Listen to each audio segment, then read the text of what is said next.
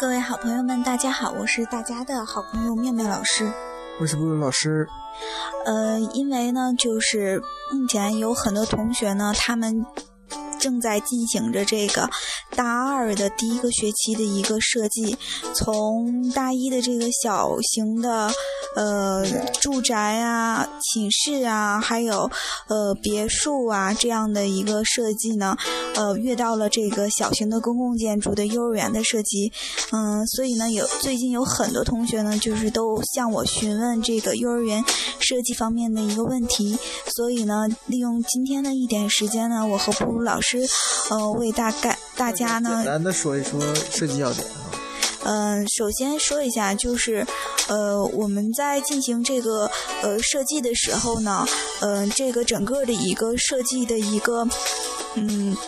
呃，整个的一个设计安排吧。正常的话，像我们的这种呃课程设计是要这个将近这个五个星期，就是一个半月或者是呃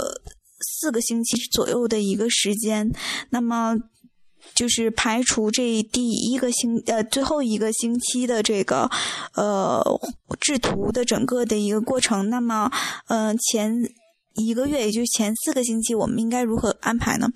首先，我觉得可能第一点就是要进行一个大量的呃，就是资料收集，相关的资料收集，进行第一个星期的一个资料收集。那我们都收集什么资料？嗯，这个里面第一个呢是包括现在已建成的一些国内外非常优秀的一些呃幼儿园的一些这个设计啊，是实力安排。第二个呢就是要有相对有。比较规范的一些这个幼儿园的一些呃规范规范啊，这个资料集对这个是我们是必须要有的，因为呃我们我们把这个建筑师形成在脚就带着脚镣跳舞的人嘛，所以这两个呢是非常的嗯要有的。第三个呢，我觉得就是呃如果你要是让我来搜集的话，可能我会搜集一些。嗯，小朋友们，因为你的这个受众人群是小朋友们，小朋友他们，嗯，他们现在最需要什么，最渴望什么？可以做个调查问卷之类的。对，就是你去真正的去了解一下，或者是，呃，当时呢，我是呃大二嘛，我们当时也有幼儿园设计，我们的第一个星期，首先第一个星期，第一个是有一个作业呢，就是呃去一个幼儿园。去亲身去一个幼儿园去调研啊，然后当时就去的是我们这儿的一个叫做蓝天幼儿园嘛，就是一个空军的一个幼儿园来进行一个调研。然后呢，在这个里面，你可以跟这个园长啊，还有老师啊，孩子们进行一个简单的一个小交谈。嗯，你深深切的知道这个他们这些需要的人，他们需要的是什么啊？这个是非常重要的一点。嗯。然后呢，嗯，还进行了一个就是呃现有的一些好的幼儿园的一个抄绘作品，嗯啊，就是一个临摹，因为你在这个里面的临摹的时候呢，你就会嗯。大概的知道你这个幼儿园的一个整个的一个功能分区和流线的一个安排，然后下后面呢就是大老师就是和大家一起讨论，并且呢让大家来介绍一下你调研的这个幼儿园和你喜欢的这个案例的一个超绘的一个作业啊。当时我们的第一个星期是这样安排的。嗯下面呢就是进行你自己的设计了。那么首先我们在进行草图设计之前，有一个非常重要的，就是要这个分析啊，整个的任务书的进行一个分析。嗯，在这个分析里面，首先你第一个是。要分析它是南方还是北方的，呃，在什么的，在什么城市，嗯，对吧？它如果要是在一个呃西安这种城市的话，我们是不是也可以加一些非常有意思的一些元素？比如说在哈尔滨，那肯定就是你相对来说这个幼儿园就不会太舒展，啊，这个呢是你对一个地域的一个分析，就是它到底是。呃，在什么城市？第二个呢，是对它区域，比如说它是一个社区幼儿园啊，还是一个市里面的幼儿园呢，还是学校里面的幼儿园？那么每一个幼儿园呢，他们可能相对来说受众人群也不一样，嗯，而且他们处理的问题不一样。比如说，你要是社区幼儿园呢，可能相对来说就是一些个小型的幼儿园，他们旁边呢是对，就是有这个居住区的，相对可能，呃，要考虑一些，比如说跟这个居住区他们之间的一个啊。一个问题，或者是你这个幼儿园还承担着就是呃给小朋友这个社区小朋友一起来玩儿的这个问题啊，这个都是我们来思考的。那么下面呢，就是这到了呃越来越小嘛，就到了这个你本身的这个地形了，对吧？你地形你要看出你的这个建筑开口。啊，在什么位置？那么我们在幼儿园里面开口，最少你可能要开这个两个呃两个口，一个是这个这个食物流线，就是人人或者是一些工工作人员，他们需要为小朋友们做些什么的时候来走的这个流线。还有一个流线呢，就是这个货物流线。刚才咱们说的那个就是货物流线，就是工作人员和这个食物他们要一起。来走的这个是货物流线，然后下面一个就是呃，我们来说的这个幼儿园的小朋友迈进。那么我们最少要开两个口，对吧？这个口呢是多开不多开是更好一些的，是最少就是我们可能开也可以开三个，就是把你把这个呃人员呀，还有货食物啊，还有这个儿童啊都分开，这样也是更好的，对吧？嗯，那。在这个整个基地里呢，你要保证你的这个货物啊，就是这个杂物的这个空间啊，和这个儿童活动留空间呢，一一定不要有所交叉。嗯，对吧？他们一定不要有所交叉。嗯，好，那然后我们下面来说呢，就是呃，你要是呃。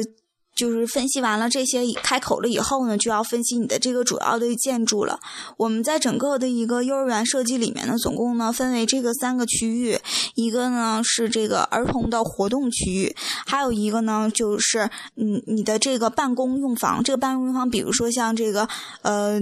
教师的他们的这个办公室啊，这方面的一个区域，还有一个区域呢，就是辅助用房，比如说开水间啊、厨房啊这样的一个区域。他们三个之间真的应该是彼此相呃分开的，但是呢，也不能分开的太。太多，就比如说你从厨房要把这个货物运到这个活动室的时候，呃，它的这个流线，你们想一想，它应该是什么样的？然后呢，在这个里面，嗯，很很重要的就是你的这个活动用房，他们活动用房就是一个单元一个单元的嘛，对，咱们叫这种嘛，它包括的是呃活动室，每个每个班呢就是有一个活动室，对吧？嗯，有一个活动室，完了。活动室旁边要有一个卧室，那么这个卧室跟活动室可能不应该有一定的交叉，就是卧室可能要往里放一点，然后活动室是外面的一个公共空间。然后这个单元里面还包括的是厕所和这个呃地帽间啊，这些都是呃一个小单元一个小单元我们必须要有的。那比如说你要是做成这个六个班的单元的话，那么你可能就要做两层。对吧？小朋友要做两层，那么就涉及到一个垂直交通的问题。在垂直交通里面呢，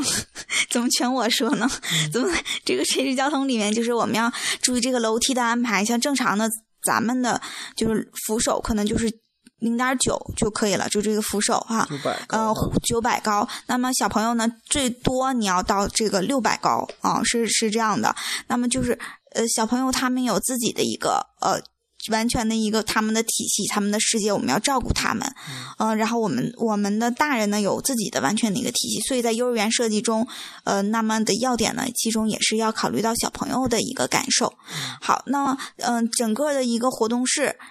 最主要的还有一个就是它的活动室应该是朝南向的。对，嗯，呃，要好的一个幼儿园的话，它应该是每个活动室就是可以直接出去。有一个室外的这个一个呃小的一个室外的活动空间，面积要求对，而且呢小的活动空间和这个还有一个公共的大家一起玩的这个活动空间，所以相对来说呢，对于。呃，幼儿园设计它尽管是一个二年级的设计，但还是非常的呃有有非常高的一个要求的。呃，因为在二级注册建筑师考试的时候呢，我们也曾经呃来考过这个幼儿园的这个一个一个平面的一个图的一个设计。嗯，这个是需要我们来。来掌握的，那么剩下的一些规范呢？呃，大家可以自己的来去呃查阅啊，因为很多资料集课上面都会有。呃，你你可以，如果你要是觉得自己嗯还是不把握的话，那么就是你就是做完了你的平面图以后，然后你挨个的，呃，照着你的规范对一下，看看是你的平面图是否出现了一个什么样的问题啊？是这样的。好，那嗯，最近呢，我也辅导了几个同学的这个幼儿园设计，并且在寒暑假的时候呢，也有同学呃让我来这个对他的幼儿园这个辅导一个幼儿园设计。嗯，首先在我看来，幼儿园设计它有两点。就是它是非常重要的两点，第一点就是它要合理，就你给我看的这个幼儿园，它是呃非常合理的。比如说，第一个就是它的功能分区，你不可能存在着，比如说你的辅助用房和你的儿童用房、你的活动用房、儿童所用的用房发生一定的交叉，这个是完全不可以的。因为你想一想，你的老师要去打热水，然后结果在这之间碰着了孩子。那么你会存在着一定的责任问题，所以呢，这个是我要求的第一点，就是你的辅助用房和就是它的功功能流线一定要是完全清晰的，这是第一个判定标准。那么第二个判定标准呢，就是第二个判定标准呢，就是呃，你整个的一个就是呃，它的这个主体建筑嘛，幼儿园的主体建筑就是这个活动用房，对吧？你活动用房的布置的位置一定要是。呃，最好的就是首先要考虑到的，比如说你活动用房你要可能要设在一层，然后呢，你二层的活动用房。他们可能就会在有屋顶上有一个这个室外的一个平台给大家玩耍，就你应该保证每一个活动用房的外面最好都是有一个这个室外的一个一个独立的空间的。可以从二楼直接下到一楼啊，也可以。嗯，这种这种就是它是是是像这样的一个。那么第一个就是这个，第二个呢就是它一定要是朝南向的，就是就是。朝向是最好的，是朝南向的。我看很多同学为了做他的建筑啊，把这个建筑做成了一个圈儿，一个一个圈儿是很好看。但是呢，好多好多孩子的这个幼儿园就跑到北边去了，就跑到活动室跑到北边去了。你想一想，我们有一个日照要求，就是说在这个冬至日的时候，你的整个的幼儿园他们的这个满窗的这个时间。不能少于三个小时，那你北向根本就从来就没有光，那么你这个整个设计就是完全错误的了，对吧？那这个你要是你告诉我，你说你造型再新颖，那也没有没有没有办法啊，因为你没有保证你的孩子能够完全的这个受到阳光的洗礼，这个补钙，对吧？所以这个也是呃不好的。那么第二个呢，就是我希望你的幼儿园是关注一些问题的。就是关注一些关注一些问题的，就是你的问你的这个幼儿园是经过你思考的，而不仅仅是简单的满足一个功能的要求。那你要如果要参加二中考试那，就满足要求就可以了啊，你就能得到得得到很高的分数。但是我们做的是一个课程课设计，作为建筑师来说，我们更多的应该是关注我们的这个呃城市，关注我们的文化，关注我们的生活。那当时我辅导了一个学生的时候呢，我说你这个幼儿园很简单。嗯，现在很多地方就是没有学生的一个用地，就是没有一个活动的空间。我说我们能不能设置一个空活动空间给他？哎，当时我还没有看那个建筑，就是把那个跑道做到屋顶上的那个。但是我当时给他提的就是，我说能不能把一个非常弯曲的、有意思的一个跑道，然后设在这个楼上。啊，这个楼顶上用这个利用楼楼顶上的一个空间，呃，给孩子们带来非常有意思的一个呃活动区域，或者是哪怕我们的这个幼儿园，它是带专给一个特定的人群来做的，比如说聋哑人的幼儿园，你想过聋哑人的幼儿园它应该是什么样的？嗯，对吧？对，然后还有一些，比如说像呃呃智力相对来说不是很。呃，发达的这些这些儿童，他们的幼儿园应该是什么样的？呃，比如像聋哑人，呢可能你更多的是一个触摸的感觉，你是如何处理这种聋聋聋哑人的一个触摸的感觉的？嗯，或者是比如说，你在这个幼儿园里面有一个非常有意思的空间，在这个空间里面能够呃满足。孩子和家长之间他们的一个沟通的一个关系，这样也是一个好的一个一个幼儿园的设计。日本有一个比较创新的幼儿园，就是把老年人养老院和幼儿园安排在一起。嗯，这样的话，这个老年人是比较寂寞的，他通常情况下会会把这个安排活动，让老人和孩子进行沟通，双方都满足了这个彼此的这个心理需求。这是日本做设计的时候一个小小的这个一个结合创新养老院和。这个幼儿园的这个创新，老人嘛，越到老就越像小孩儿，他们其实他们是一样的啊。还有呢，比如说像你的幼儿园跟动物之间的一个关系，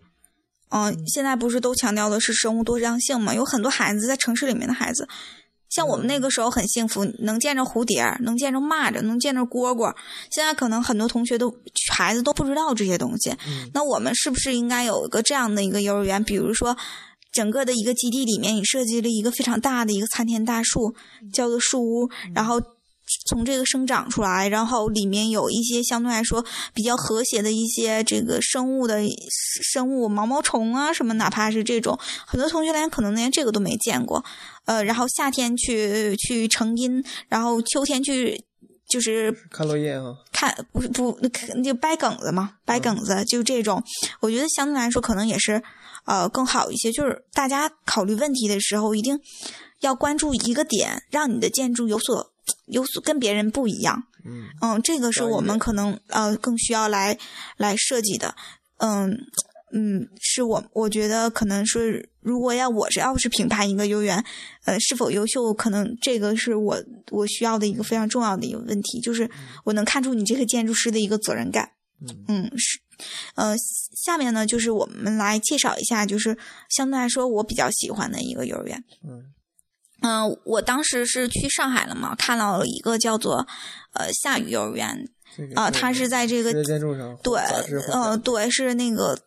W A 获奖作品之一啊，然后它是一个青年建筑师做的。当时是因为，呃，去那边也是进行跟教授进行一个调研嘛，然后就是偶然碰到了这个幼儿园。然后相对来说，第一个就是它的那个色彩感觉特别好，就它那个里面它是用那个嗯黄色、柠檬黄，然后绿色还有橙色这三个颜色组成的。然后呢，下面呢它是一个白色的一个围墙。啊，然后它就是像我说的那样，就是它是分为呃上下两层的这种这种活动空间嘛，呃，然后它那个上层也是有孩子玩的地方，下层也是有孩子玩的地方，然后它每一个就是孩子他都会给你设置出一个院落，嗯，啊，就是一个一对一个活动场地一个院落，那么大家可以去阿克购查一下夏雨幼儿园，嗯，就会出现那个建筑，那个建筑啊，真的我我觉得相对来说是呃非常舒展的一个幼儿园，它在一个狭长的地带，但是它。是一个做成一个就是像环圈的这种啊，相对来说是非常舒展的一个幼儿园。在地区上海地区的原因啊，所以做成这个样子。可能在北方可能会稍微收敛一点。嗯嗯。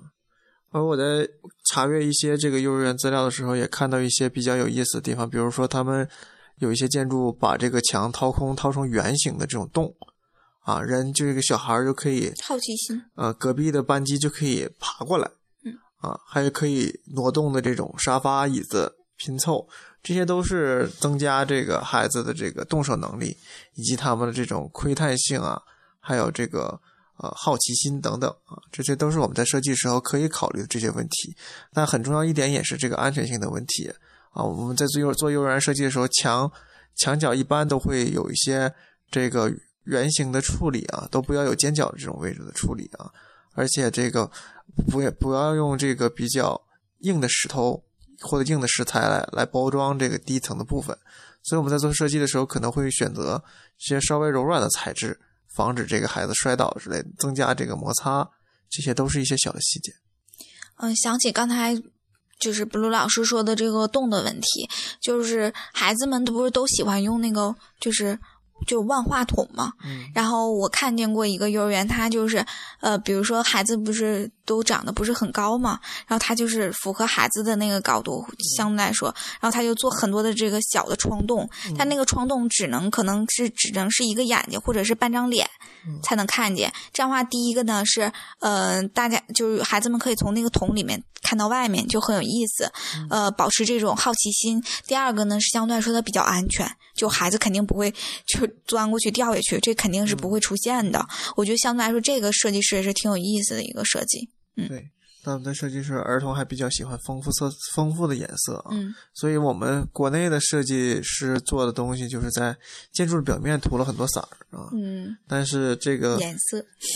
这种很多很多颜色的组合拼凑，但是其实还有这个孩子比较喜欢玩这个躲猫猫。我就见过一个设计，就是。在楼梯的这个下端的这种位置，他们都隐藏了一些比较好玩的一些设计啊，比较小的这种玩具可以藏到里面。这些就像一个软的沙发或者一些可以躺的地方，它专门设计了一些角落，这也是可以能满足孩子好奇心的一个很重要的一个这个原因。嗯，我跟布鲁老师还去过一个北京的一个幼儿园，就是在那个呃斯蒂芬霍尔做的那个嗯，呃 MoMA 万国城，万国城那儿，他那个幼儿园是一个斜坡幼儿园，嗯就是他在那个斜坡上面种草嘛，然后孩子们就可以呃在下课的时候就是躺在那个斜坡上面，就整个的它都是一个大斜坡，然后孩子们就可以躺在那个斜坡上面玩儿，就听听听老师讲故事，嗯。嗯，那个也是非常好玩的一个幼儿园，嗯嗯，所以呢，嗯，总结一下吧，就是在我们看来，呃呃，首先你的设计要符合规范，然后其次呢，你的设计的功能要非常的明确，流线非常的畅通，然后第三个呢是要关注儿童，呃，关注设计。看起来一个小小的幼儿园，可能它真的是需要我们来。呃，做很多的一个准备啊，来思考很多的问题。这也是你们第一个做的比较复杂的设计。对，这个是你们做的复非常复杂的一个公共建筑，所以呢，我希望大家能够通过自己的努力，做出嗯、呃非常满意的一个作品啊、来展现给那些未来的花朵们。嗯好，那我们今天的这个简单的这个幼儿园设计的一些小的这个讲座，就给大家说到这里。嗯，好，那么我们下次再见，晚安。晚安。